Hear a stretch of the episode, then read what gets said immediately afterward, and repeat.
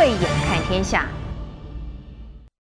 十一月二十二号，美国一架行政专机 C 三十七在傍晚低调降落在松山机场。根据 ET Today 新闻云独家所掌握的消息，行政专机上坐的就是美国海军少将、印太情报的总指挥官史达曼。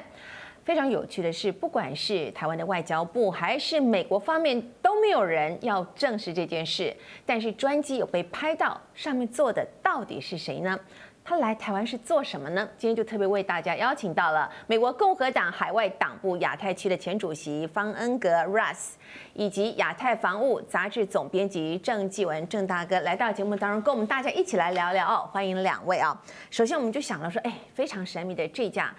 湾流专机是降落在松山机场之前呢，美国海军部长布瑞斯威特十一月十七号在一场研讨会上就表示，面对日益猖獗的中国威胁，单靠第七舰队来应对亚太区域的海上挑战是力有未逮的，是不不足够的啊！所以他呼吁要建立一支新的第一舰队，希望可以部署在太平洋以及在印度洋的一个这个交界处。那么据说最有可能的地点就是在新加坡啊！而且布瑞斯威特他也说，他跟前国防部长艾斯培。啊，交流过这项想法，也获得了支持。那么，首先就先请问一下郑总编辑，你怎么看美国海军部长想在印太地区成立第一舰队这件事情？那么，新加坡会同意吗？哦，我认为他这个说法其实是符合过去来奥巴马到川普到现在的一个局势的演变。嗯，尤其是奥巴马之前强调重返亚太，还要把海空兵力在百分之六十全球的兵力，那移防到。亚太地区哦，嗯当然，川普其实他的这个盘局更大，印太战略要把印度也纳入。那但总体来讲，我认为其实第七舰队目前的兵力要在西太平洋与解放军的海军做一个对比的一个对抗，嗯那确实兵力经常捉襟见肘。因此，我们过去来经常看到美国第三舰队，就是负责东太平洋这个第三舰队，经常派舰。支援第七舰队在这个印太地区的巡弋相关的活动，因此我们可以看到进行南海岛礁自由航行任务，其实不只是只有第七舰队的船，也有第三舰队的船哦。但是我认为这种派兵相互支援是一个层次，但你说要成立第一舰队，那这个知识体大，因为就不只是美国它本身军方考虑，它要考虑到这个舰队鉴定部要在哪。当然，这这个呃，现在点名说新加坡，但我认为新加坡会不会同意，其实问号还很大。尤其是新加坡近年，那他采取一个折中在这个中美之间这样的一个角色哦，就是对于南海的议题发言也不再力挺美国，对于很多国际事务，他常常希望说，哎，中美两国能够演兵习鼓，不要让我们这些小国难做。因此，会不会在？新加坡，我认为有问题，而且新加坡腹地也不大。相对的，如果不在新加坡，我认为澳大利亚的可能性最大。哦，第一个，澳大利亚过去来都力挺美国，军事、外交等等力挺美国。第二个，澳大利亚幅员够大，而且与中国大陆的距离又相对远，也可以提供这个舰队相对的安全性。哦，它的安全性事实上比。在驻日本的第七舰队更为安全，是，因此澳大利亚我认为是一个非常理想的选址的场所。嗯哼，好，请教一下呃，Russ 啊，有人说这个史达曼这一次啊，呃，行程是涉及到美国在太平洋地区所谓这个情报交换。所以它被列为是最高的这个台美之间的机密。也有人说，这次史达曼来台的行程是台美高层大约在一个月之前就已经有互相拟定好这样的一个计划了。但是不管怎么说哈，明年一月二十号，美国的白宫就要换新主人了。那么照理说，现在川普政府。啊，很抱歉的说哈，共和党，我其实希望是共和党人的这个心情了哈，我们现在也颇能够体会了啊。现在是不是说川普政府应该是进入了看守状态？那么其实是不是就是应该是要以交接工作来作为一个重心了啊？可是显然川普政府有一个全新格局的这样的打算？哈，请问 Russ，你怎么看待川普总统这样的安排？那么是不是军方不会有人事异动呢？所以情报的交换是必须要去延续下去的。嗯，呃，当然国不管是国防部、国务院或其他的政府行行政单位都会有人很大的人事异动，因为总总统要交接。嗯，呃，但是川普政府很明显在这个这个呃最后两个月有有很很明显的动作，就是说。不管是对抗中国，或犹太，或在亚太地区其他的盟友、其他呃呃军方或经济方面的步骤，还继续做下去。为什么呢？因为他们第一是要要要维持现在的这些相关政策，不管是在经济方面、军事方面、人权或或或呃其他对抗中国或或跟盟友打好关系的政策，所以他们希望可以。目开始呃动用很多资源，或跟其他国家有相关交接，这样的话，拜登上任之后不能那么快就就改回像以前奥巴马执政的时候的政策，所以当然呃这个这个其实跟政党没有相关的，就是呃对美国外交或国防国国国家安全的利益，也是对国家呃美国的盟友，包含台湾、菲律宾、日本、呃南韩等等的利益。所以这些官员，不管是这个海军部长或其他官员，他们现在做的事情，是因为他们要留下一个一些已经开始动用的一些计划。那这样的话。呃，拜登上任之后不会那么快改改回其或改改方向。那另外也是为了很多潜力，比如说这次是他们有这个公开的行程，那当然希望以后不管是做呃做他的位置或其他美国军方高层，以后可以来台啊，也也是会会比较公开的来台湾。那所以这在这个时候设这这这么多的潜力，也是为了。把这种形成变成了算是常态性的呃正常，常态性的正常的。那您怎么样看待这些？你事前像这次史达曼来台，你事前会有听到风声吗？呃，我们都有听到，呃，从从从今年夏天啊，Azar 来之后，那、嗯、美国卫生部长是那将来不管川普呃连任不连任。那会继续有这这这个所谓的高层，这这个互互互访，不不不管是美国的来台湾，或台湾到美国去到华府，呃进进美国的行政部门的办公大楼这样子，那这个已已早就有这个声音，就有这种声音，所以不管是共和党继续的执政，或者是啊民主党现在上来，拜登上来了，其实这会一个常态性就变成是呃，就是变成大家的能够。一个平常看待的，但是当然我目前不知道布林肯和拜登会不会继续愿意做，但是至少川普是做着这个呃这个铺路的，就就是铺路。他们说哦，已经在今年不管是 Azar 八月来台湾，或 Crash 呃九月来台湾，或是他们在这个时候来台湾，就已经唱台话。那你拜登政府怎么不做，不继续做呢？嗯嗯，是的。好，那么美方啊，在亚太地区的部署啊，是一天比一天加重这个力道。简直是快到了所谓要重兵部署这样的一个阶段了啊！那么就请教一下郑总编辑，以您的观察，印太地区发生战争的可能性到底有多高？那么为什么美军一再的军演还不够，还要继续在亚洲地区广设基地来建港口？是不是有收到什么样的消息呢？那我认为，其实这一年来哦，美国在印太地区的动作真的很多，各种军演，然后各种和友邦的一些，包括政治性的一些 meeting，或者要结盟这些讯息真的很多。那当然最新就是这个呃这几天刚刚结束的马拉巴尔这个演习哦，哎，这场演习我们可以看到，包括美国，哎，包括日本、澳大利亚，还有印度。其实在这个孟加拉湾进行一个规模庞大的军演，尤其是包括美国尼米兹号航空母舰和印度的这个超日王号航空母舰进行一个联合操演，其实非常吸引眼球哦。因此，印度未来会被加盟到美国阵营，这个与这个呃日本、澳大利亚积极配合美国的印太战略，对中国形成围堵，这个大家有待观察。但总体来说，虽然美国的各种演训，还有各种活动很多，比如对大陆抵近侦察，而且密度、次数都超过往年。更重要，大家观察到，哇，这些美国侦察机距离大陆海岸线的距离一次比一次近。嗯，那据说今年已经达到大概七十公里，嗯非常贴近哦。哎，那因此这个这个代表中美之间这个军事博弈这个部分，那前所未有的高度。但总体来讲，我还认为中美之间其实爆发军事冲突的可能性真的很低。哦，哎，那我认为之前的许多动作，当然就是有美国博弈的战略层面，当然也有川普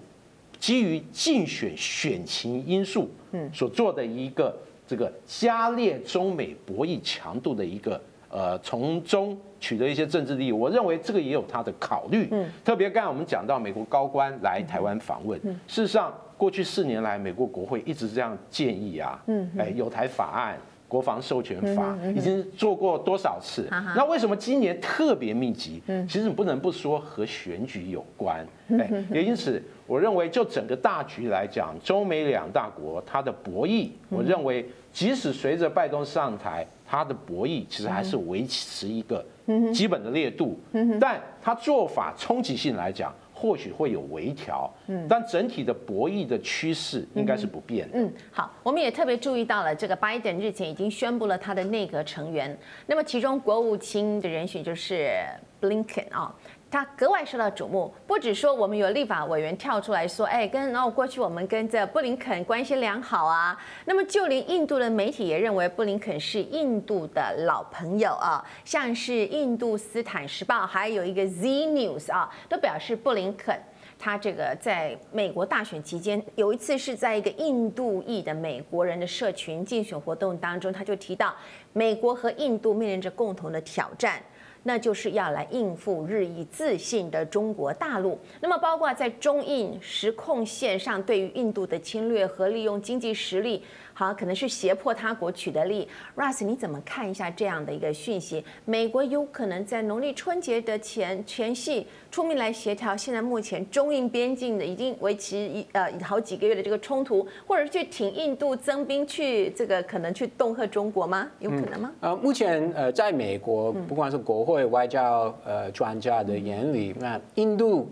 跟也希望印度跟美国可以加强关系，就像美国跟台湾一样啊。是，理由是。两个国家是这个台湾、印度都是在对抗中国的状状态。那印度人在美国的印度裔选民越来越多，而且呃，虽然川普跟印度的总理呃呃莫迪有打好关系，但是其实印度裔选民大多数是投给民主党，所以拜登还是要要要要跟他们兑现他们的支持了。所以呃，他还是会有很多友友好印度的一些。正式，但是会不会扮演所谓的什么调解，就是中国跟印度的边界的这个正义？我想美国不会扮演这个角色，所以美国就有两个选择，那一个是让印度跟中国之间呃谈这个这个问题，那或者呃就像川普政府一样，就是很非常明显公开的。支持印度，不管是卖武器，或刚刚讨论到了军事演习，对，这样子对。但是呃，印度会面临的一个问题是，拜登政府很有可能会比较重视呃其他国家人权的问题。那呃，最近印度也有有一些方案，是对他们的少数民族，尤其是回回教徒的比较有呃比较不利的动作，这个会会会一定会以后会有拜登政府的关注。是好，那我们其实也这过去也非常感谢这个美国对亚太地区哈安全的这个重视啊。那么，但是部署兵力也是要花钱的。那么上个月呢，美国跟南韩还为了要怎么来分担这个南韩这个在韩美之间防卫费。的问题在进行谈判啊。那么如果说现在真的要筹组一个所谓我们刚刚提到的这个第一舰队的话，那这个费用要谁来买单哦？那总编辑，你觉得我们有办法负担得起吗？我认为哦，这个第一舰队如果说这个真的成立哦，当然就是这个部署这个舰队这个舰令部的当事国，他可能要付出额外一些费用。当然，他的这个这个费用分摊方式也有可能是比照这个美日。也有可能比照美韩，但可以确定的，以往就是好像这个对于日韩来讲，哇，这个好像天上掉下来礼物，自己不需要付出多大的费用，这个应该不一去不复返。毕竟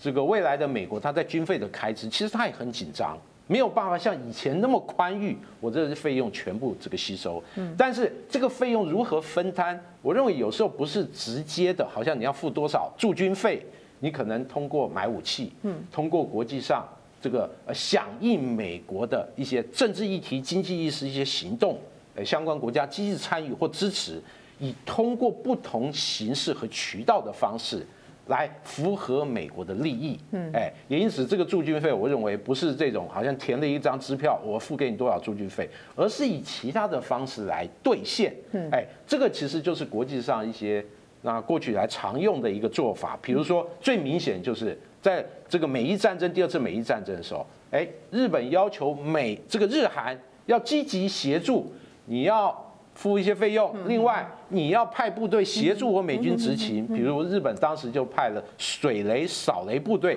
帮美国清除水雷，是，因此它的方式其实非常多元而灵活的。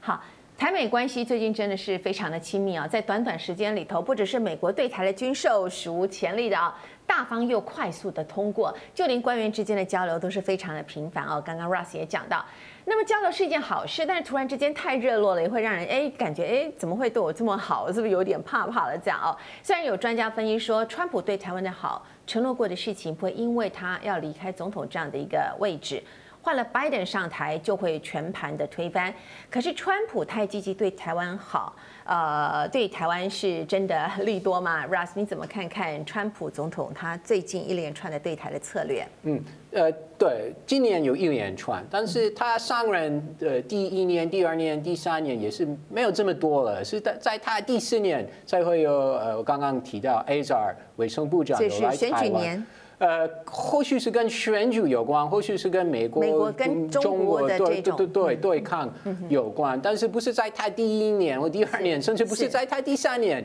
呃，有做这么多友好的决定。那武买武器是早就有了，呃，尤其是 F F 十六早早就就决定，那是奥巴马不敢做的决定。那拜登之后，他我想互方是会有。那卖武器这方面，其实因为台湾已经买这么多了，在短期之内，那台湾会不会像拜登政府在短期之内，比如说在拜登上任的呃。呃，先呃呃第几个月会不会提要求？我我觉得可能性不大。台湾也有预算预算压力啊，对，而且要先吸收 进来这这么多刚买的武器，所以呃，他们可能为了不要让拜登太太难看，或要做一个这这种决定啊，可能。短期内不会再再向美国提这个军军军军买买军呃武器的要求。是是是，那这种编辑你怎么看待台湾关系、台美关系空前甜蜜的这个状况啊？那么中国大陆对这个情形的反应又会是如何？当然，其实美台之间加深关系，不管是。这个表面上的加深关系，还是实质上的这个深化各种合作，大陆方面当然是不乐见哦。尤其是这一阵子，其实最吸引眼球就是几项对台军售嘛，是总共大概四波，哎，那我核算了一下，总额高达四十八亿美元，哎，其实就近期的军售来讲，这个算是蛮高的哦。当然，其实呃，这个中方其实对这些反应，其实不只是口头警告，口头抗议。更重要，它实质对于美国部分的厂商提出所谓的制裁，嗯，哎，因此它的反应算很强烈。但总体来讲，我认为美台之间的合作，那还需要再观察。特别这一阵子的热度能不能这个它的深度广度能维持以往？比如说我们最熟悉的、最关切的军购这个部分，我们买的很多武器，确实它的整个涵盖范围或者打击范围，大家认为哦比以往有很大的提高，但我们也必须注意。